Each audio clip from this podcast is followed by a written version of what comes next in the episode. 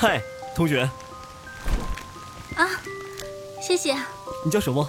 啊，我叫杜长。杜长。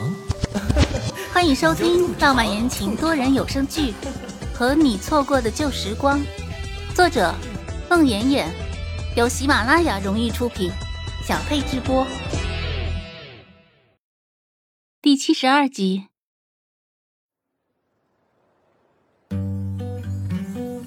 迅速的做了个决定，他要去找林浩宇，他要向他表白，他要告诉他，他喜欢他。那么，拿什么去向他表白呢？写信吗？林浩宇的文采要比他好很多，写信估计他要笑他了。他忽然想起一年前他织到一半的那个围巾，对。他要接着织完它，天快冷了，他要尽快织好，送给他。杜长忽然来了万丈豪情，找出那个织到一半的围巾，不到一周就织好了，而且后半段织得非常漂亮。那天下午他没有课，下午四点多的时候，他织完最后一针，锁好边儿，收针，将围巾叠好。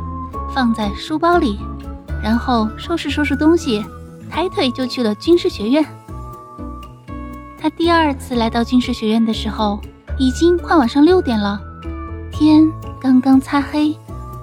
杜长看到军事学院里的一草一木，竟然感到如同进到第二个 M 大那样的亲切。也许是因为林浩宇在这里的缘故。走在军事学院的校园里，他恍惚记得上次和安琪来看阅兵式，走过教学楼后面的那几座宿舍楼的时候，安琪曾经指给他看过。看，浩宇哥就住在那个宿舍楼。天生路痴的杜长，凭着模糊的记忆，顺着教学楼的林荫道往后走，却看到那几座宿舍楼基本没什么区别。他站在原地转了好几个圈儿。也不知道该往哪个宿舍楼去。天生倔强的杜长又拿出了不服输的劲头，他挨个到每个宿舍楼一楼的宿管处去问，没有一个女生的军事学院的男生们看到一个笑颜如花、脸上带着无限自信的小女生，手上拿着一个白色的围巾，到处打听林浩宇住哪个宿舍楼，霎时间引起一个小规模的轰动。耳闻过林浩宇名字的同学们都知道了，有个漂亮女生拿着一个白色的围巾来找他。终于在赌场打听到第五个宿舍楼的时候，正好路过收管处的一个男生说认识林浩宇，他就住在这个宿舍楼。刚才他下楼前还看到他在宿舍里。那个男生看到笑得一脸阳光灿烂的杜长，竟然深受感染。答应去帮杜长叫林浩宇下来。杜长面带微笑站在那个宿舍楼门外，仰着头看着天上那轮刚刚升起的明月和若隐若现的星星，等着林浩宇下来。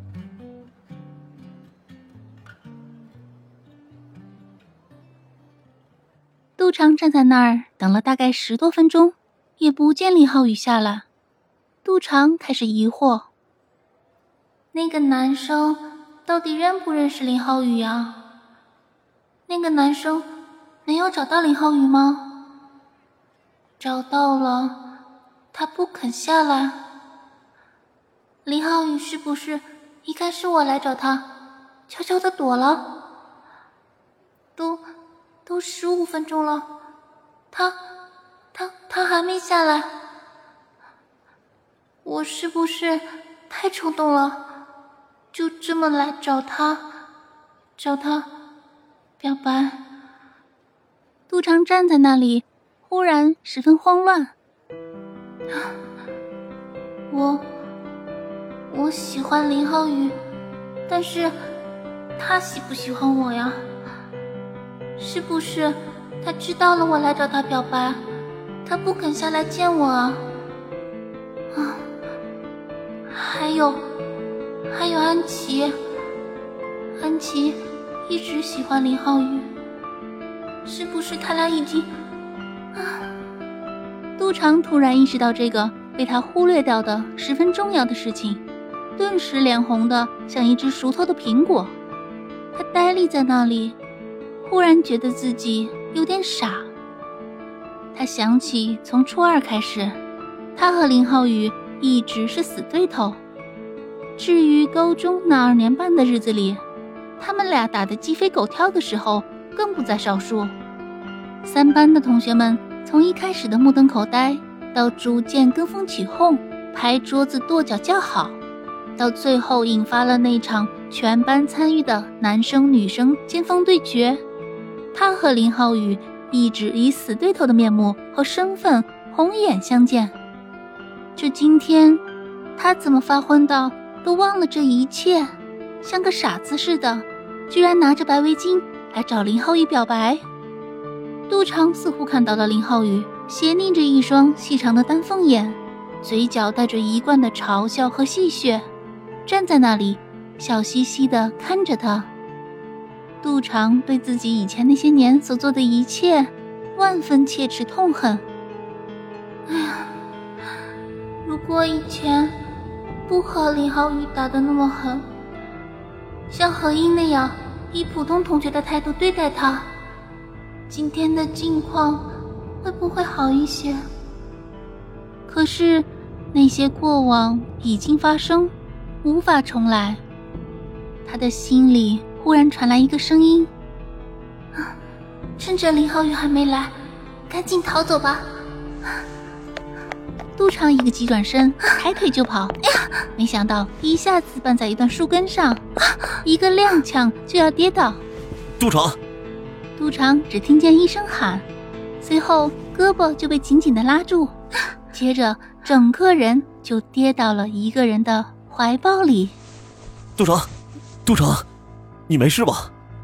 杜长听清楚是林浩宇的声音，赶紧挣扎着站稳，从他的怀里挣脱出来。他站在他的面前，第一次离他这么近，他窘迫的脸通红，头都不敢抬起来。林浩宇扶住他的胳膊：“杜长，你不是来找我的吗？为什么要走？”杜长不敢说是来找他表白的，低着头站在那里不说话。他觉得今天自己真是蠢到家了，心血来潮凭单方意愿来表白。肯定要遭拒不算，刚才还差一点跌倒，还扑进他的怀里。他越想越羞愤难当，他怎么总在他面前丢人现眼、徒留笑柄？过往的那些种种，他输的还不够惨吗？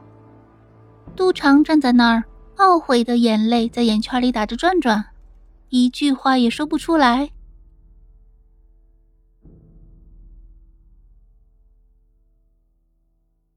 本集播讲完毕，感谢您的收听。